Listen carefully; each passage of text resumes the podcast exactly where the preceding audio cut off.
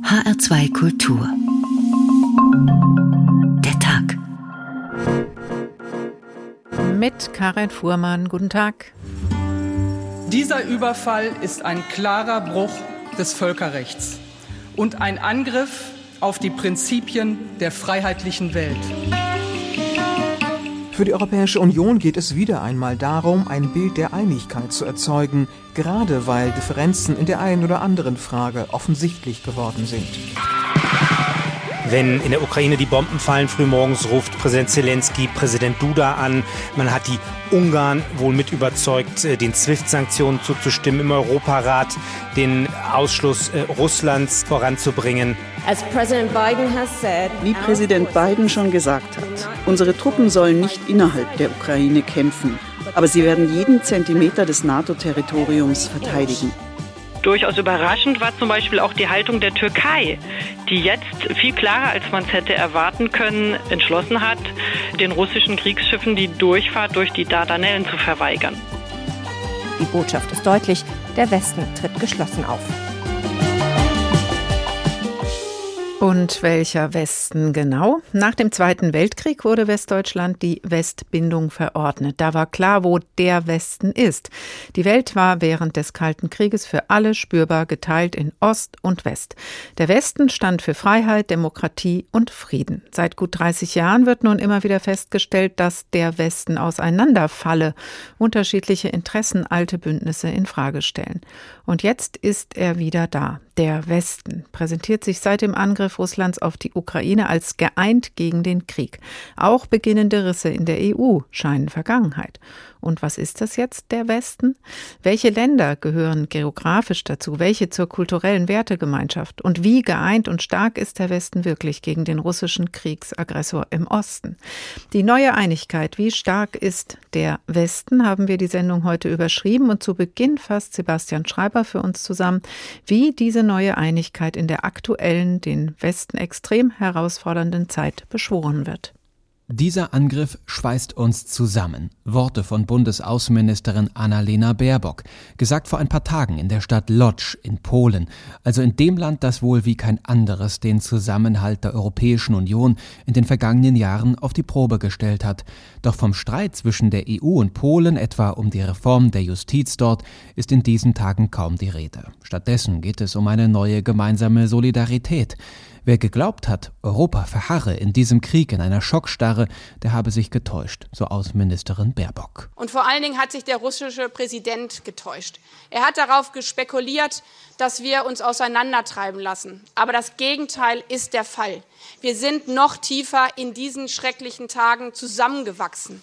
Wir stehen gemeinsam ein für die Menschen in der Ukraine, weil wir wissen, was dort auf dem Spiel steht. Gemeinsam gegen Putin. Da ist er also, ein neuer Geist, der in Europa beschworen wird. Nicht immer einig sind sich die Mitgliedstaaten der EU allerdings, wenn es um die wirtschaftlichen Sanktionen geht, etwa bei der Frage, ob Russland vom Finanztransaktionssystem SWIFT abgeschnitten werden soll oder nicht. Eine Entscheidung in dieser und anderen Fragen hat manchen zu lange gedauert. US-Außenminister Tony Blinken sieht in den gemeinschaftlichen Sanktionen trotzdem einen historischen Schritt.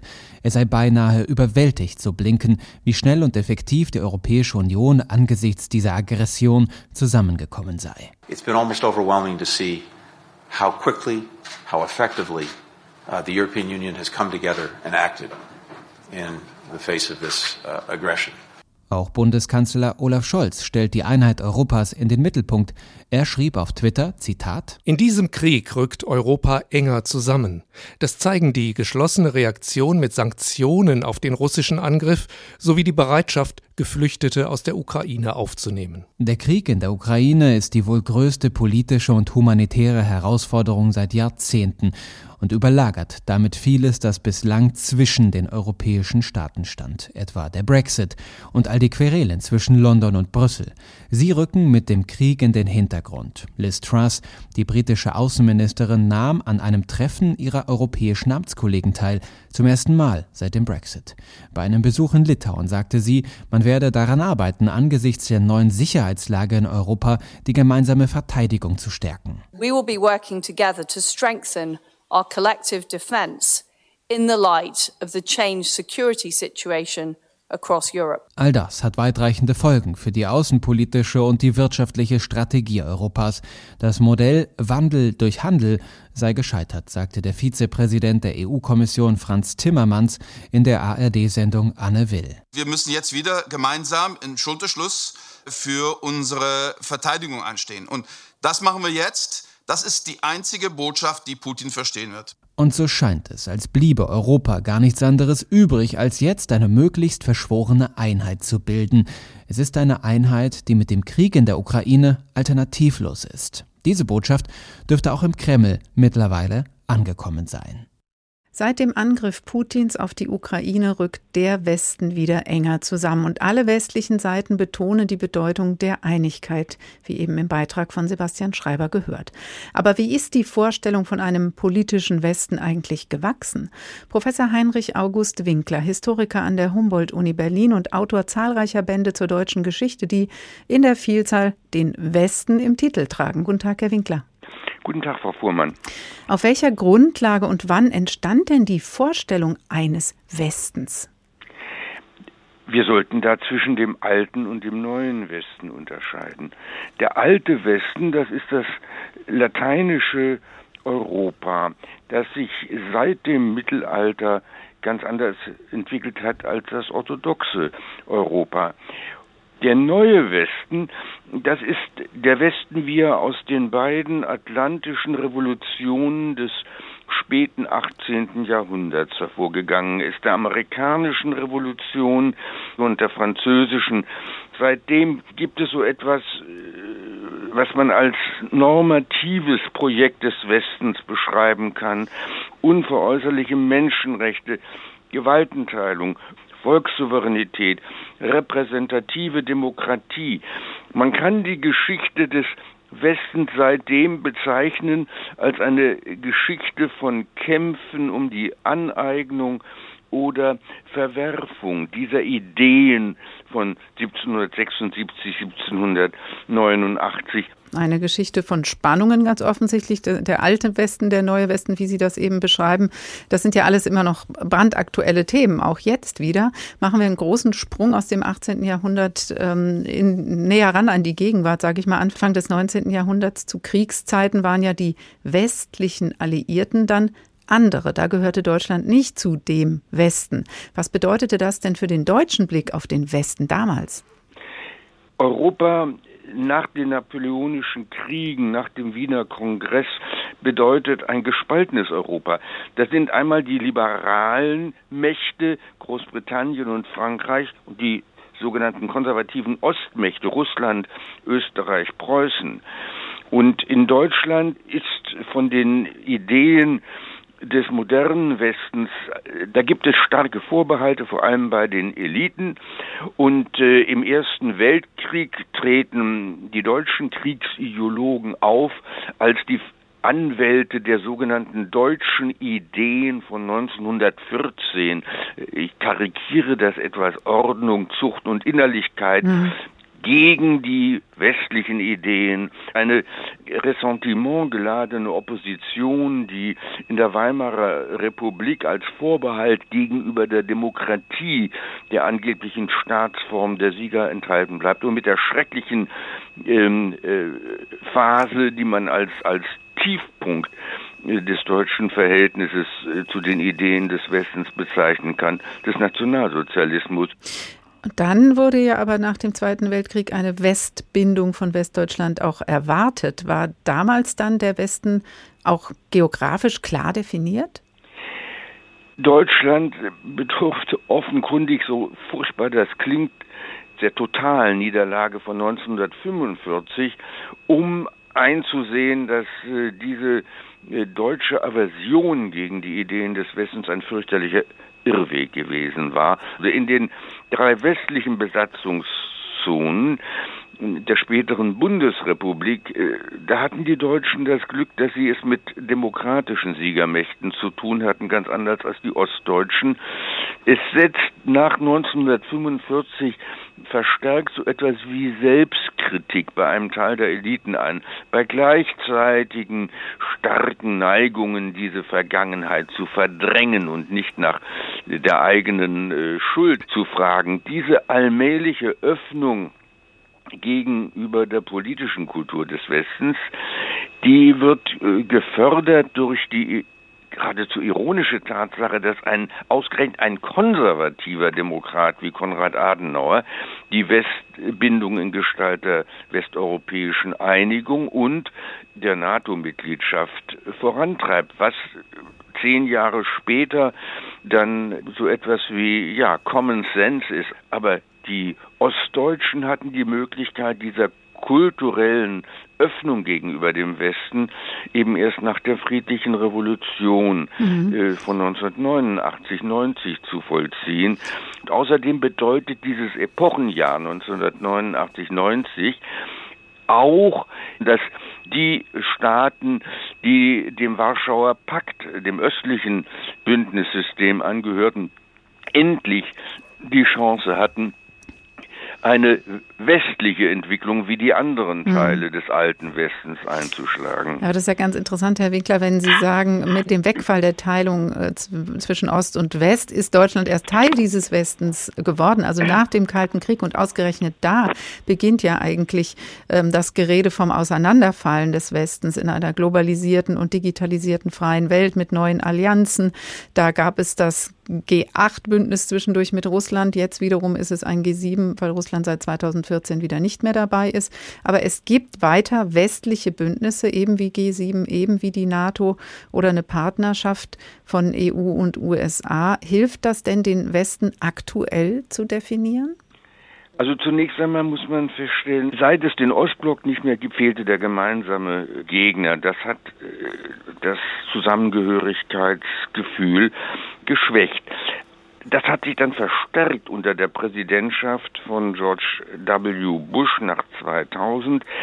Ähm, ungeachtet der kurzen Wiederbelebung dieses Gefühls der Solidarität nach 9-11 und während des Irakkrieges von 2003 waren es die USA, die ihrerseits von einem alten und einem neuen Europa sprachen, aber in einem ganz äh, wenn man will, pervertierten Sinn. Das alte Europa waren Deutschland und Frankreich, die sich dem Irakkrieg widersetzten, während die ehemaligen kommunistischen Staaten für die unbedingte Zusammenarbeit mit den USA auch beim Irakkrieg äh, waren. Diese Spaltung des Westens und damit Europas, die hat ihren Tiefpunkt erreicht in der Präsidentschaft von Donald Trump. Das werden wir später in der Sendung noch vertiefen, diese Veränderung im deutsch-amerikanischen Verhältnis.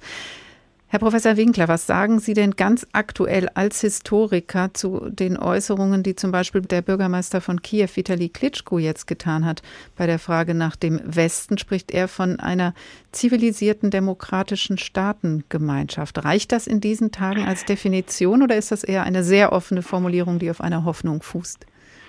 Klitschko hat recht. Die Werte des Westens sind weiterhin die Ideen von 1776 und 1789. Wer zum Westen gehören will, muss sich daran messen lassen. Aber im Augenblick sieht es so aus, als ob Putin wie ähnlich schon Stalin wider Willen die Rolle eines Integrators des Westens übernommen hat. Und ja, wir haben die Chance, daraus etwas Vernünftiges und Verantwortungsbewusstes zu machen. Die Geschichte und die Hintergründe des politischen Konzepts des Westens. Professor Dr. Heinrich August Winkler, Historiker an der Humboldt-Uni Berlin und Autor unter anderem der mehrbändigen Geschichte des Westens. Vielen Dank. Die neue Einigkeit, wie stark ist der Westen, der Tag in HR2 Kultur. Dem Westen steht der Osten gegenüber. Lange gehörte auch Polen aus deutscher Sicht dazu. Andrzej Stajuk, 1960 in Warschau geboren, hat ein großes Buch über den Osten geschrieben, eine Summe seines Reisens und Schreibens niedergelegt in einem epischen Strom. Er reist von Polen über Russland bis nach China und blickt auf sein Leben, das Gewirr aus Wegen und Routen, auf den Osten eben. Wir lassen uns ein wenig mit ihm treiben durch den Osten. Und dann war da der Dorfladen. Auf den Regalen lag nicht viel, die Verpackungen hatten die Farbe des Papiers, grau, weiß, braun mit einer Aufschrift in verblasster Farbe. Kichel, Pudding, Zucker, Salz. Die Zigaretten der Marke Start hatten etwas orange-rotes auf der Packung. Der Innenraum des Ladens war hell und roh, heute würde man sagen leer. Doch zu jener Zeit war das ganz normal und natürlich.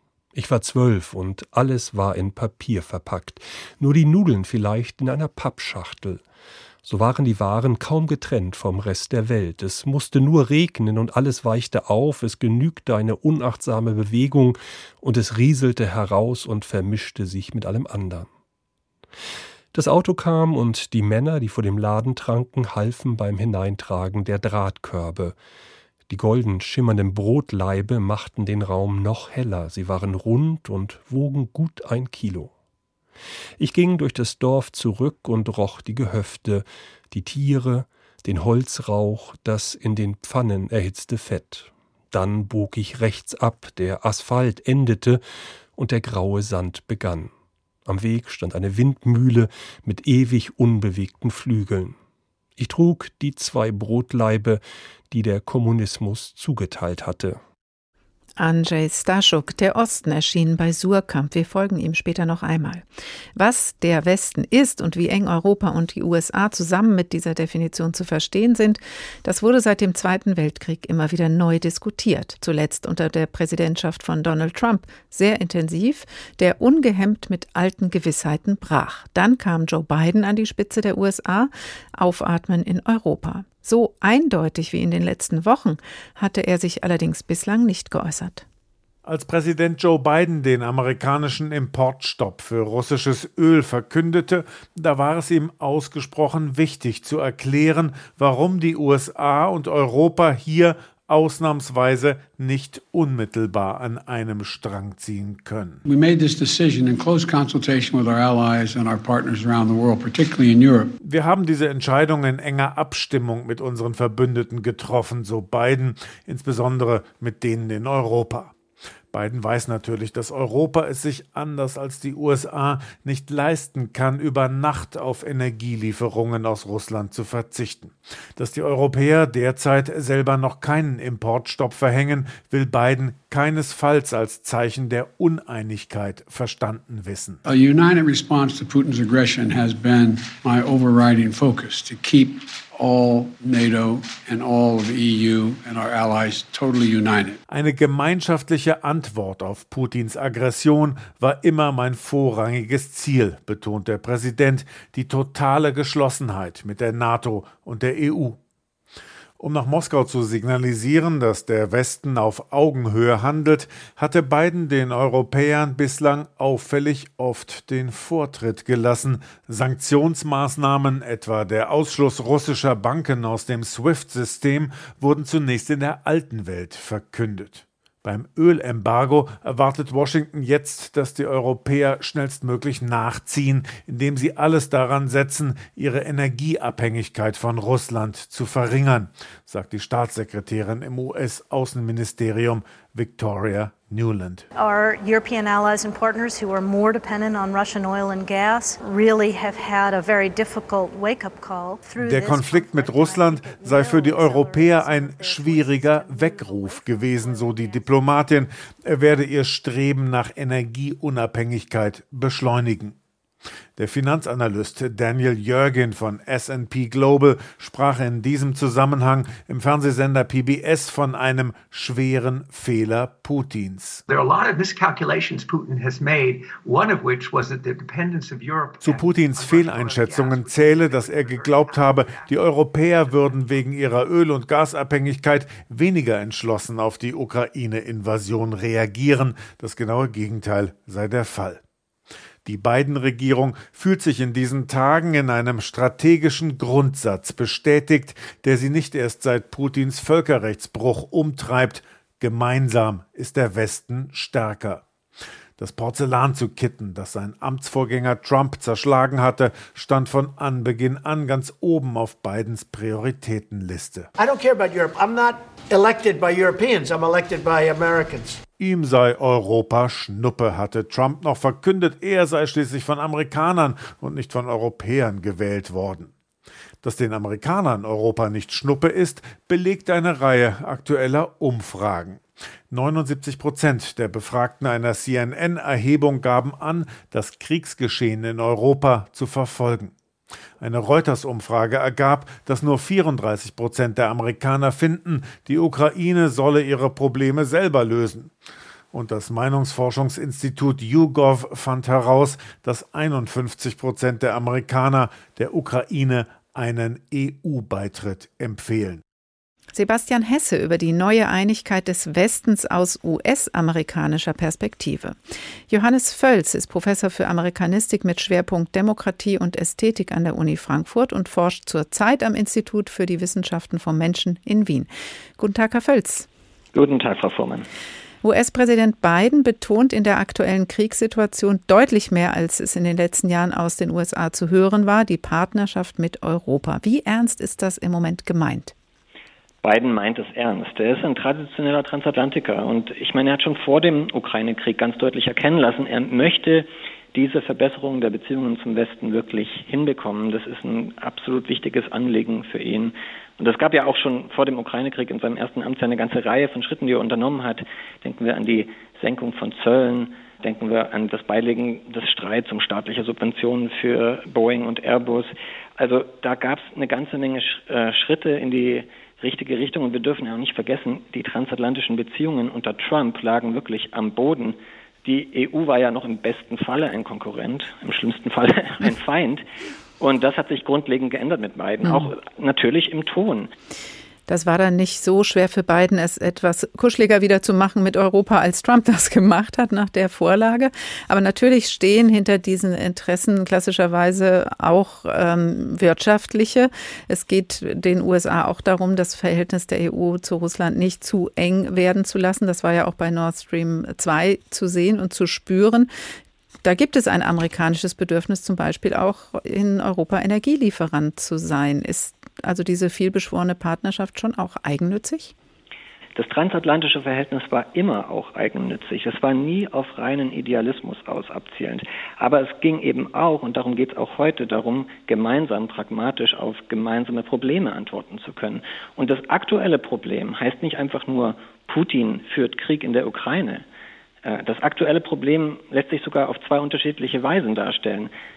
Für beides ist diese transatlantische Beziehung so wahnsinnig wichtig.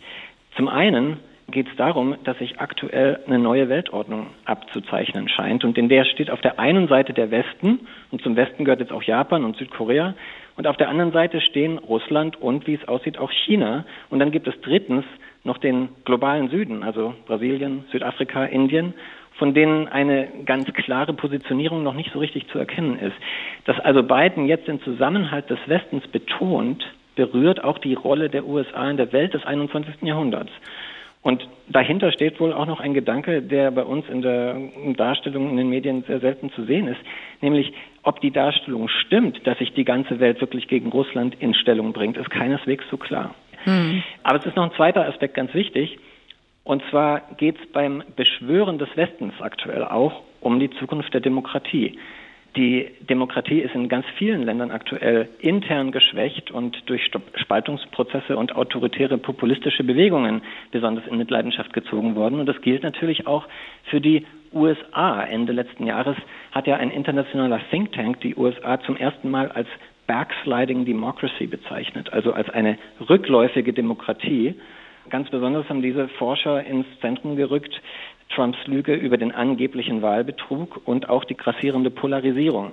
Das waren ganz wesentliche Faktoren für das Rückläufigsein der amerikanischen Demokratie. Man kann dieses globale Demokratieproblem, was eben nicht auf die USA ja beschränkt ist, nur dann lösen, wenn man die Demokratie auch verteidigt, und zwar mhm. rhetorisch, ökonomisch und zumindest indirekt eben auch militärisch. Gibt aber auch, Herr Völz, äh, noch eine andere Bedrohung, nicht nur die der globalen Demokratie, sondern mindestens mal auch noch die äh, des Klimas. Auch da fragt man sich natürlich auch andere Themen noch, Thema Migration oder bei der Durchsetzung von Menschenrechten. Kann das global besser funktionieren, auch in einem westlichen Bündnis mit den USA, mit Europa, wenn jetzt in der Krise so zusammengerückt wird? Das ist zumindest die Hoffnung. Ob das dann gelingt, ist, muss man dann sehen. Aber ganz klar ist, es gelingt auf jeden Fall eher in so einer Konstellation als mit einem Führer der USA, wie es Trump einer war, der also ähm, das Eigeninteresse radikal nach vorne gestellt hat, jegliche Form von Kooperation abgelehnt hat und dazu noch behauptet hat, der Klimawandel existiere Gibt's gar nicht. Gar nicht. Also insofern sind da die Zeichen nicht so schlecht, was man eben jetzt noch nicht so richtig gut absehen kann ich mir jedenfalls noch kein Urteil darüber erlauben würde, ist, was sind eigentlich die Konsequenzen, auch die wirtschaftlichen Konsequenzen des Ukraine-Kriegs auf die Klimapolitik? Was geht daraus hervor? Das ist für mich noch nicht ganz klar abzusehen. Und ich denke, das wird erst die Zeit zeigen. Das wird die Zeit zeigen. Ich glaube, da sind im Moment noch viele Fragezeichen im Moment auch ähm, international zu sehen.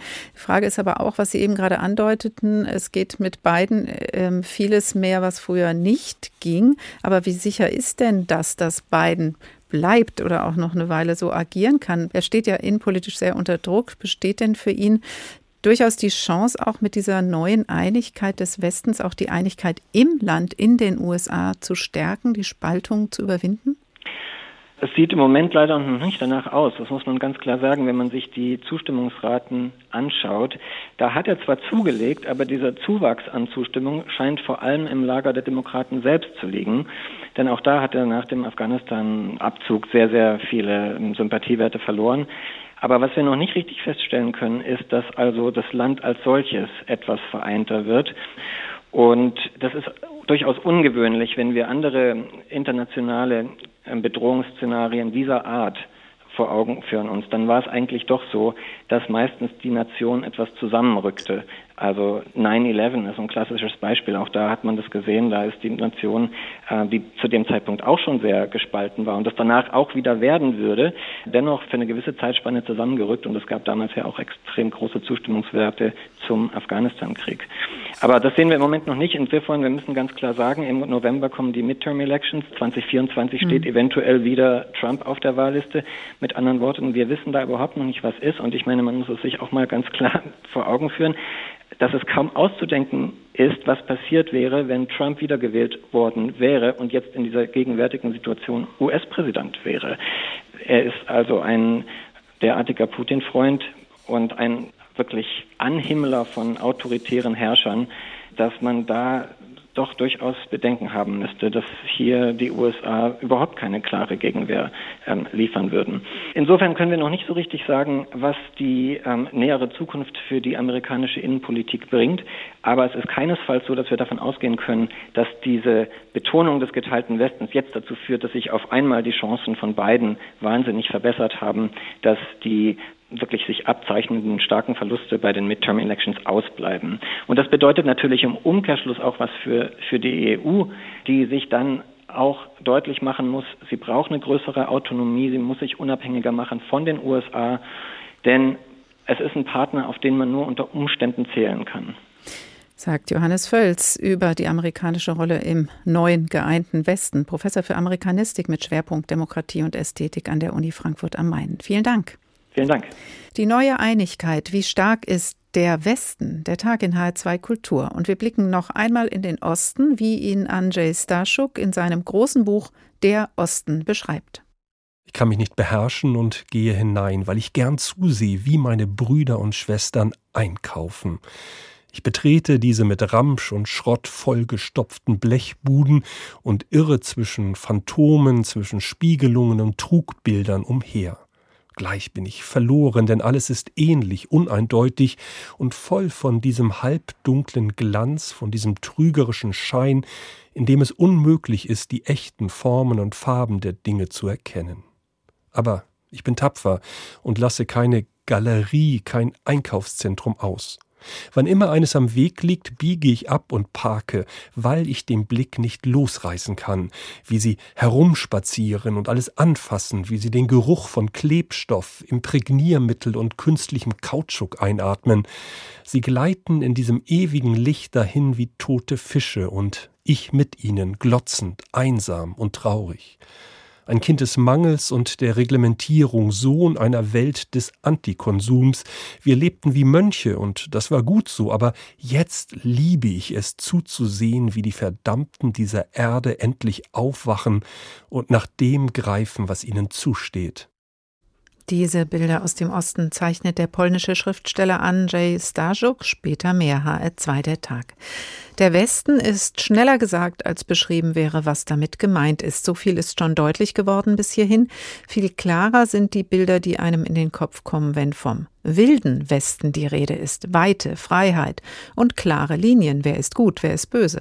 Nirgends sind diese Stereotype so schön nachzuvollziehen wie im dazugehörigen Filmgenre. Ulrich Sonnenschein nimmt uns mit auf einen Ausflug in die Welt des Westerns und in den wilden Westen. Geografisch so uneindeutig wie politisch umfasste der Wilde Westen jene Gebiete an der Pazifikküste, die zu Beginn des 19. Jahrhunderts noch nicht zu der Union der Vereinigten Staaten gehörten. Der Pioniergeist jener Zeit brachte zahlreiche Einwanderer vor allem aus Europa dazu, sich mit nicht besonders geländegängigen Planwagen aufzumachen und ein Land einzunehmen, das ihnen Freiheit und Wohlstand versprach. Dass dort bereits Menschen lebten, in Tipis und mit einfachem Hausrat, das wussten viele dieser Siedler nicht oder bekümmerte sie nicht weiter. Die Überlieferungen sind oft mit absichtsvollen Verklärungen verbunden. Übergroß erscheinen Begriffe von Freiheit, Männlichkeit, das Recht des Stärkeren und der Kampf um Eigentum als Klischees der Westernfilme. 12 Uhr mittags. High Noon. Eine Stadt lebt in Angst vor dem Terror. Mit historischen Fakten haben diese Filme weit weniger zu tun als mit einer idealisierten Legendenbildung. Welches Leid tatsächlich bei diesen Planwagentracks erduldet werden musste, ist Stoff für moderne Western, die heute gedreht werden, von denen es aber nur sehr wenige gibt. Seven, seven, seven, the magnificent seven.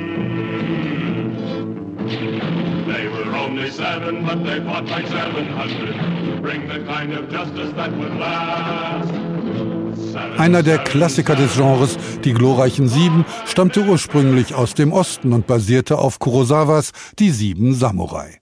Dass man die Typologien so leicht verschieben kann, liegt daran, dass Heldenmythen, wie jedes halbtriviale Genre, stark von Stereotypen geprägt sind. In kleinen, mit einfachen Holzbauten besiedelten Städten, Forts oder mittelgroßen Farmen kämpft eine Figur für das Gute. Ihr gegenüber steht das sprichwörtliche Böse. Der finstere Revolverheld, der Viehdieb oder Bankräuber, meist von Gleichgesinnten umgeben, die ihm nicht nur geistig unterlegen sind. Am Ende aber, so will es die Logik dieser Struktur, werden sie besiegt. Oft erschossen, manchmal eingesperrt und selten gehängt. Und zwischen beidem, zwischen Gut und Böse, steht meist eine Frau. Eine Frau für oder um die man kämpfen muss und die sich kaum selbst bewegen kann. Cat Ballou, neben Calamity Jane eine der wenigen Heldinnen im Western, bildet da eine glorreiche Ausnahme. Und darum, liebe Leute, hängt heute Cat Baloo. Miss Parker hat uns noch gar nicht bekannt gemacht. Ich bin Catherine Baloo. Und ich bin blau wie ein Pfeil. Mittelpunkt der Handlung ist oft ein Saloon, wo man ausschließlich Whisky trinkt, schlechten Bourbon oder Karten spielt. Kleine Meinungsverschiedenheiten werden fast immer mit den Fäusten ausgetragen. Der Schluss allerdings ist immer gleich. Es gibt einen Showdown, bei dem einzig die Pistolen sprechen. Dass man damals in keiner Weise zielgenau schießen konnte, macht da keinen Unterschied. Am Ende bleiben ein guter und ein böser übrig, die sich dann in einem spektakulär inszenierten Zweikampf gegenüberstehen. Und der Gewinner, das sagt uns schon der Vorspann, steht dabei immer fest. Denn Stars wie Henry Fonda, James Stewart, Clint Eastwood oder James Garner hatten es in ihren Verträgen stehen. Must not die. Erschossen werden kommt nicht in Frage.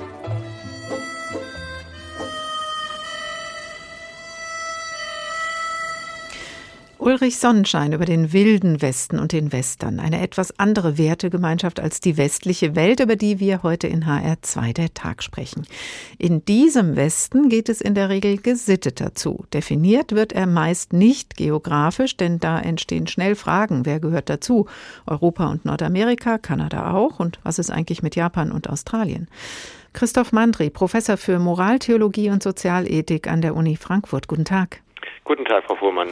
Die Europäische Union bezeichnet sich gerne als europäische Wertegemeinschaft. Sind europäische Werte eigentlich anders als die westlichen Werte?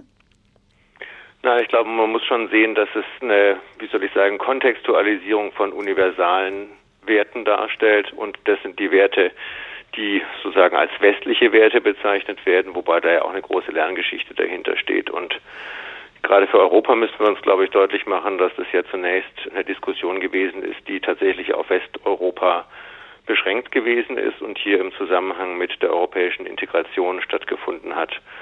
Und ähm, die Wertegemeinschaft war schließlich die Antwort, die die Europäische Union sich gegeben hat auf die Frage, was sie eigentlich zusammenhält, außer der Bündelung von ökonomischen und vielleicht auch globalpolitischen Interessen.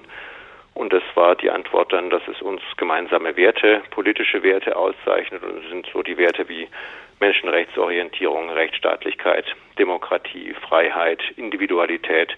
Diese Grundwerte der Europäischen Union sind auch im Artikel 2 des Vertrages über die Europäische Union verankert, wie Sie gerade sagen, Herr Mandri, Menschenwürde, Freiheit, Demokratie, Gleichheit, Rechtsstaatlichkeit und die Wahrung der Menschenrechte, einschließlich der Minderheitenrechte.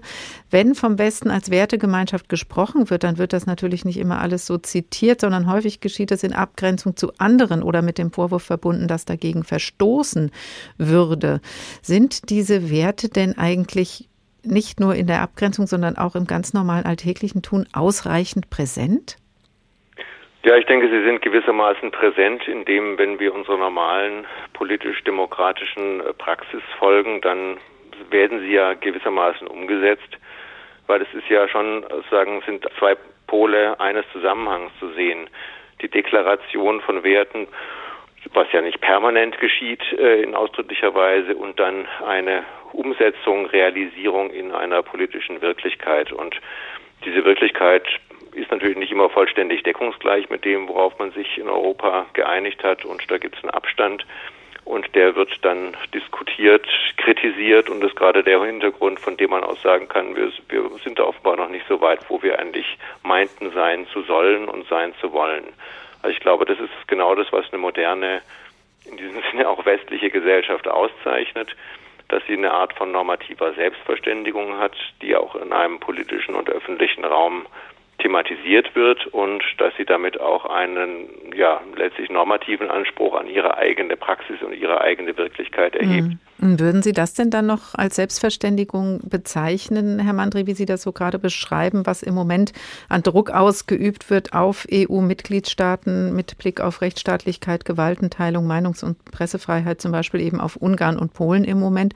Da reicht ja das Appellieren offenbar nicht, auch nicht, dass man sich darauf irgendwann mal verständigt hat, sondern es wird Druck ausgeübt, Fördergelder sollen eingefroren werden. Kann man so eine Wertegemeinschaft zusammenhalten? Ja, das ist wirklich eine äh, schwierige Frage, aber ich denke, es ist auch vor dem Hintergrund zu sehen, wie weit ist man eigentlich auch bereit, sich für diese Wertegemeinschaft einzusetzen und wie ernst nimmt man diese Werte. Und Rechtsstaatlichkeit, Demokratie, Gewaltenteilung, Unabhängigkeit von Rechtsprechung und dergleichen sind ja schon sehr fundamentale Dinge. Die Union, denke ich, setzt schon mit, mit einer gewissen Rechtfertigung darauf, dass man nicht gleich ausgeschlossen wird, wenn man als Mitgliedstaat gegen diese Werte verstößt, sondern dass es da einen Prozess der äh, Eskalation gibt. Und da sind wir irgendwie jetzt bedauerlicherweise allerdings schon ziemlich weit fortgeschritten, so dass da letztlich hier zu dieser Art von politischem Druck gegriffen mhm. wird, aber das äh, ist natürlich immer noch auch ein Druck innerhalb einer, jetzt allerdings natürlich schon relativ, wie soll ich sagen, streng geführten Diskussion. Mhm. Aber gleichzeitig gehört es ja zum Selbstverständnis des Westens jetzt über die EU hinaus als Wertegemeinschaft, dass man diese Werte für so besonders und gut hält, dass man sie auch gerne exportieren möchte, also weitere Teile der Welt zum Westen werden zu lassen. Das genau führt ja aber an der Grenze zu Russland seit langem zu Spannungen und auch mit der Formel Wandel durch Handel klappt nicht so richtig. Passt das denn überhaupt dieses Ansinnen zu den westlichen Werten? Ja, ich glaube, wir müssen sehen, dass das, was wir als westliche Werte bezeichnen, was wir in Europa auch versuchen als westliche Werte zu zeichnen, immer noch auch in der Spannung dazu steht, dass es letztlich universale Werte sind. Gerade wenn wir auf die Menschenrechte schauen, die hier ja in zentraler Weise gemeint sind und die auch solchen Prinzipien wie äh, Freiheit und Rechtsstaatlichkeit, Gewaltenteilung zugrunde liegen, dann ist es ja etwas, was auch in Europa erst hat durchgesetzt werden müssen. Und zwar als ein Anstoß, der von der internationalen Ebene gekommen ist, wenn ich an die allgemeine Erklärung der Menschenrechte von 1948 erinnere. Und hier sind es gerade ganz viele Stimmen auch von außerhalb Europas gewesen, auch aus den Ländern des globalen Südens, die sich hier damals im Prozess der Entkolonialisierung sehr stark für diese Menschenrechtserklärung gemacht haben. Und diese Spannung von universalen Werten, die hier bei uns äh, mit unserer eigenen Geschichte quasi zu westlichen Werten realisiert wurden, aber gleichzeitig als sinnvolle Werte für die ganze Menschheit gelten können. Diese Spannung ist präsent und die wird auch gerade heute im in einer Situation, wo wir eine Konkurrenz von unterschiedlichen Weltanschauungen, politischen Systemen ja wieder haben, wie wir glaube ich sagen müssen, wieder aufrechterhalten und wieder präsent. Und hier geht es dann vor allem darum, mit welchen Mitteln man diese Wertegemeinschaft versucht in der Welt zur Geltung zu bringen. Und da äh, gebe ich Ihnen natürlich völlig recht, ist ein entscheidender Punkt, dass man auch Fehler der Vergangenheit nicht wiederholt, nämlich diese Werte mit Mitteln umzusetzen, die eben gerade im Widerspruch zu diesen Werten stehen. Die westliche Wertegemeinschaft. Christoph Mandri, Professor für Moraltheologie und Sozialethik an der Uni Frankfurt. Vielen Dank. Die neue Einigkeit. Wie stark ist der Westen? Der Tag in HR2 Kultur. Eine 180-Grad-Wende gen Osten noch ein letztes Mal mit Andrzej Starschuk. Der Osten ist sein Thema. Hinter den Häusern am Fluss sah ich in den Sumpf getriebene Grenzpfosten. Vom Hügel aus war eine weißrussische Kolchose zu sehen. Alles still, verstummt, aber wachsam ob nicht die Bulag Balaschowitschs anrückten, ob nicht Kovpa kam oder die Einsatzgruppe B, ob nicht die Zaristen sich näherten, die Januaraufständischen, irgendjemand. Sie wollten wenigstens in Frieden sterben, auf dieser Bank den Blick in die Vergangenheit gerichtet, so lege ich also an den Ufern des Ostens an, hier hinter Kshinki oder an Osch an der Seidenstraße, weil ich mich nicht von dem Gedanken lösen kann, dass die Völkerwanderung noch immer in Gang ist, dass immer noch Überfälle anrollen, dass Erde und Luft hier beben, dass es nie Frieden geben wird, weil in den Adern dieser Landstriche, in ihren unterirdischen Flüssen eine Droge steckt, die den Wahnsinn anfacht und einem schwindlig wird von den gigantischen Ausmaßen des Raums und von der Illusion, dass man ihn beherrschen und verwandeln könne. Genghis Khan, Tamerlan, Peter der Große, Stalin, Hitler, Kapitalismus, Globalisierung ziehen heran wie meteorologische Phänomene. Der Osten, so heißt das Buch des Reisens und Schreibens von Andrzej Stajuk, erschienen bei Surkamp.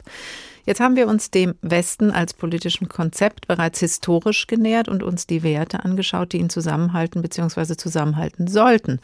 Manchmal hilft zur Klärung ein Perspektivwechsel, ein Blick von außen, in diesem Fall aus dem fernen Osten.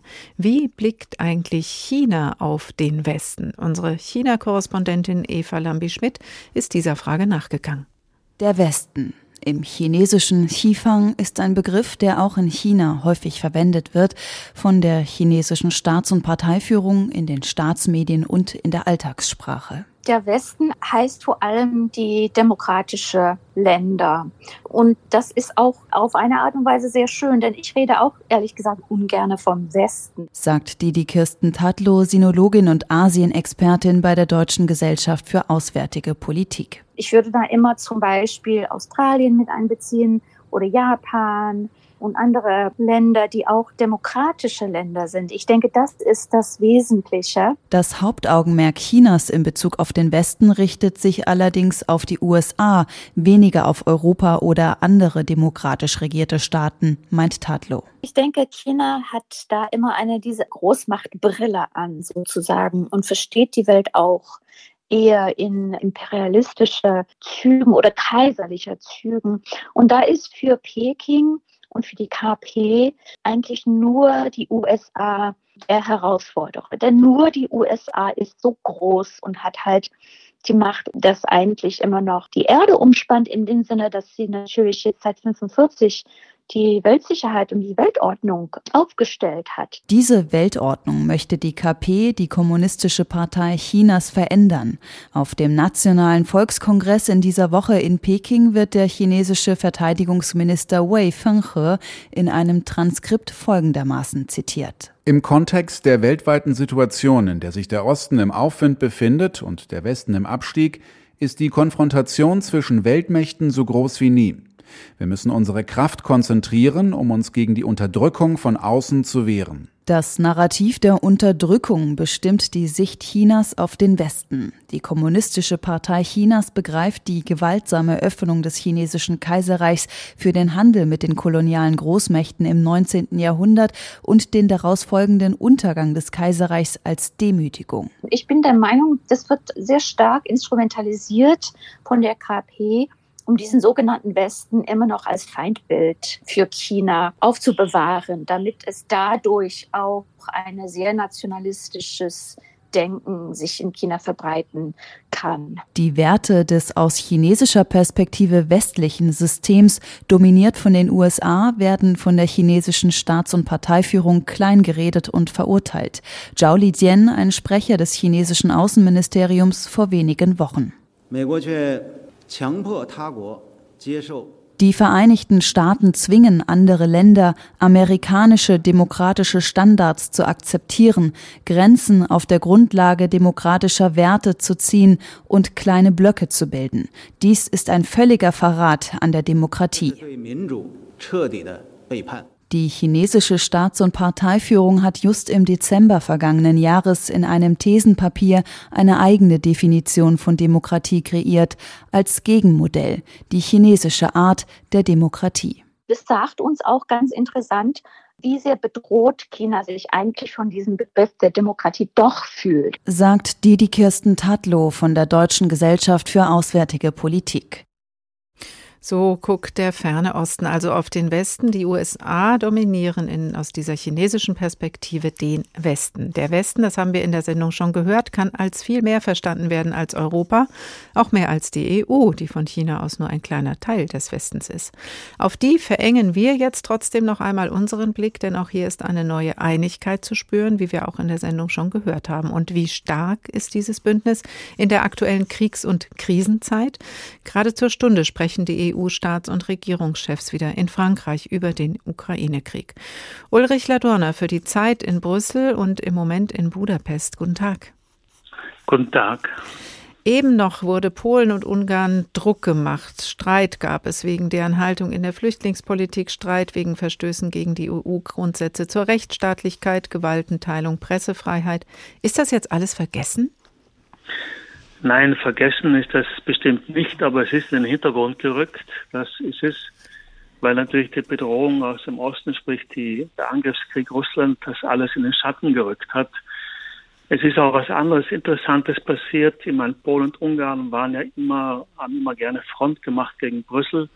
Das ist diese Front aber ist aufgebrochen, weil Polen eine starke Position, sozusagen, sagen wir mal, anti-russische Position einnimmt, während Ungarn doch immer noch sehr freundlich mit Russland ist, weil auch äh, Ministerpräsident Orban ein sehr, sehr gutes Verhältnis zu Putin pflegt und davon nicht ablassen will. Und Polen wiederum hat jetzt mit Flüchtlingen aus dem Nachbarland zu tun, obwohl es sich eben gegen andere Flüchtlinge immer kritisch ähm, hingestellt hat, in, als es darum ging, sie gerecht zu verteilen. Dann gibt es neben diesem, ja, sage ich mal, diesen Streitigkeiten, die jetzt im Moment in den Hintergrund rücken, auch noch etwas anderes, was in den Hintergrund zu rücken scheint, nämlich der Austritt, den es gab. Der Brexit ist Vertragsrealität, aber die Verbindung zu Großbritannien überdauert den Austrittsprozess. Herrscht hier in Kriegszeiten eine alte Einigkeit auf neuer Basis? Ja, ich denke schon, dass auch ähm, dieser Krieg, äh, dieser Angriffskrieg Russlands natürlich den Westen und auch Großbritannien zusammengeschweißt hat. Und Brexit ist natürlich geschehen. Großbritannien hat die Europäische Union verlassen. Das ist nicht rückgängig zu machen. Aber es gibt doch sowas wie eine Wertegemeinschaft, die jetzt quasi materialisiert wird, weil die Bedrohung so groß ist. Und da rückt selbst so ein Ereignis, das ja für uns auch ein historisches war, wie der Brexit in den Hintergrund. Und auch in diesem Fall trifft wohl das Wort der Zeitenwende wirklich zu. Während also Großbritannien ausgetreten ist, andere Länder wie Polen und Ungarn austesten, wie dehnbar die EU im Verständnis ihrer Grundlagen ist, wollen andere eintreten. Blitzschnell wurde das Beitrittsgesuch der Ukraine jetzt ermöglicht. So schnell kann der Beitritt nicht gehen. Wozu also haben, wurde das gemacht? Ja, ich glaube, das ist ein äh, problematischer Punkt, weil äh, man kann zwar schon verstehen, dass in Ukraine auf alle möglichen Arten und Weisen signalisiert wird, dass man solidarisch ist. Man, es werden Waffen geliefert, man nimmt Flüchtlinge auf und äh, Ursula von der Leyen, die Kommissionspräsidentin, sagt dann, ihr gehört zu uns, ihr bekommt zu uns, wir nehmen euch auf. Das ist natürlich verständlich, aber es hat auch eine problematische Seite. Man weckt Erwartungen, die die EU nicht erfüllen kann. Wir wissen, dass EU-Beitrittsprozesse so schnell nicht gehen können und nicht gehen werden. Wir haben ja eine Reihe von anderen Staaten, die schon länger auf, Beitritt, auf den Beitritt warten, die Westbalkanstaaten, fünf an der Zahl. Das ist das eine. Das andere ist, ich glaube, wenn man jetzt schnell aufnehmen würde, die Ukraine, auch Georgien, Moldawien, dann würde das, wenn man das überhaupt hinkriegen würde, würde das den Charakter der Europäischen Union verändern. Ich, ich sage es mal so, bisher ist die Europäische Union so was wie eine riesige Kompromissmaschine, deswegen ist sie auch mal langsam. Aber wenn man jetzt die schnell aufnehmen würde, dann würde sie zu einer Kampfmaschine. Aber diese riesige Kompromissmaschine bleibt attraktiv auf jeden Fall für andere. Die ist attraktiv. Auch, es ist ja nachweislich so, dass die Europäische Union bei allen ihren Schwächen, die sie auch haben mag, doch äh, Frieden geschaffen hat und auch Wohlstand auf dem Kontinent. Es ist attraktiv, bleibt attraktiv. Und deswegen ist es ja auch gut und richtig, dass andere Staaten beitreten wollen. Nur glaube ich, äh, Versprechungen zu machen in diesem Augenblick ist verständlich, aber äh, es werden wieder Erwartungen erfüllt, äh, enttäuscht werden, die jetzt gemacht werden. Hm, äh, Versprechungen, die jetzt gemacht ja. werden. Pardon. Aber wenn Sie sagen, Herr Ladonna, eine Kompromissmaschine, das klingt ja nicht nur schmeichelhaft. Sie sagen trotzdem, klar, bleibt ein starker Partner, aber es gibt auch innerhalb der EU Staaten, die eine Erweiterung der EU durch noch mehr Mitglieder durchaus kritisch sehen. Ist das eine berechtigte Sorge? Je größer dieses Staatenbündnis wird, desto weniger handlungsfähig? Das ist eine berechtigte Sorge, solange die Entscheidungsmechanismen so sind, wie sie sind. Man viele in vielen Bereichen, vor allem im außenpolitischen Bereich, ist ja sozusagen Einstimmigkeit. Das heißt, jeder Staat kann auch eine Vetoentscheidungen blockieren. Das macht die Europäische Union manchmal eben doch sehr langsam. Im Moment ist sie das nicht, weil die Krisensituation ist. Das ist auch erstaunlich. Aber ich glaube, bevor man erweitert, und das ist Argument der Skeptiker, muss man die Verträge ändern und andere Entscheidungsmechanismen einführen. Aber auch das ist ein schwieriger Prozess, weil alles immer einstimmig passieren muss. Deswegen ist die Erweiterung skeptisch zu betrachten, aber es gibt auf der anderen Seite auch keine Alternative dazu, weil wenn man draußen bleibt wie die Ukraine, dann sieht man, was passiert. Oder auf dem Balkan, das sind die Westbalkanstaaten, die seit vielen Jahren darauf warten, beizutreten. Und ich sage es mal so, in dieser, in dieser Wartehalle Europas vor sich hin äh, morsch werden sozusagen. Das ist auch keine gute Alternative. Mhm. Und das ähm, Interesse der EU ist ja auch durchaus da, diese westlichen und europäischen Werte auch ähm, weiter zu verbreiten. Jetzt haben wir im Moment so eine Situation, und wir haben es vorhin auch schon gehört, 11. September 2001 war eben auch so eine, wo der Westen zusammenrückt, weil der Feind eindeutig außen ist. Das stärkt nach innen. Wie stark kann die EU in diesem Kriegsgeschehen sein und wie lange lange wird diese neue Einheit halten? Gut, sie ist jetzt mal stärker, als viele erwartet haben. Sie hat ja, jedenfalls als Putin erwartet hat, würde ich mal sagen, die EU hat sehr schnell gehandelt, hat sehr äh, entschlossen gehandelt. Sie war einig. Sie, sie hatte das gemacht, was sie bisher noch nie gemacht hat. Sie hat eine Menge Geld ausgegeben, um Waffen zu kaufen für, für die Ukrainer. Das, das Anhalten wird von ab äh, von den nächsten Wochen und Monaten. Der Krieg wird ja nicht so schnell vorbeigehen. Die Bedrohung wird bleiben. Ich glaube schon, dass das ein historischer Moment ist, in der EU, ich sage mal so, einen Qualitätssprung machen wird und mehr und mehr zu einem Akteur werden wird, der auch geopolitisch handlungsfähiger ist. Sagt Ulrich Ladurner für die Zeit in Brüssel und im Moment in Budapest. Ganz herzlichen Dank.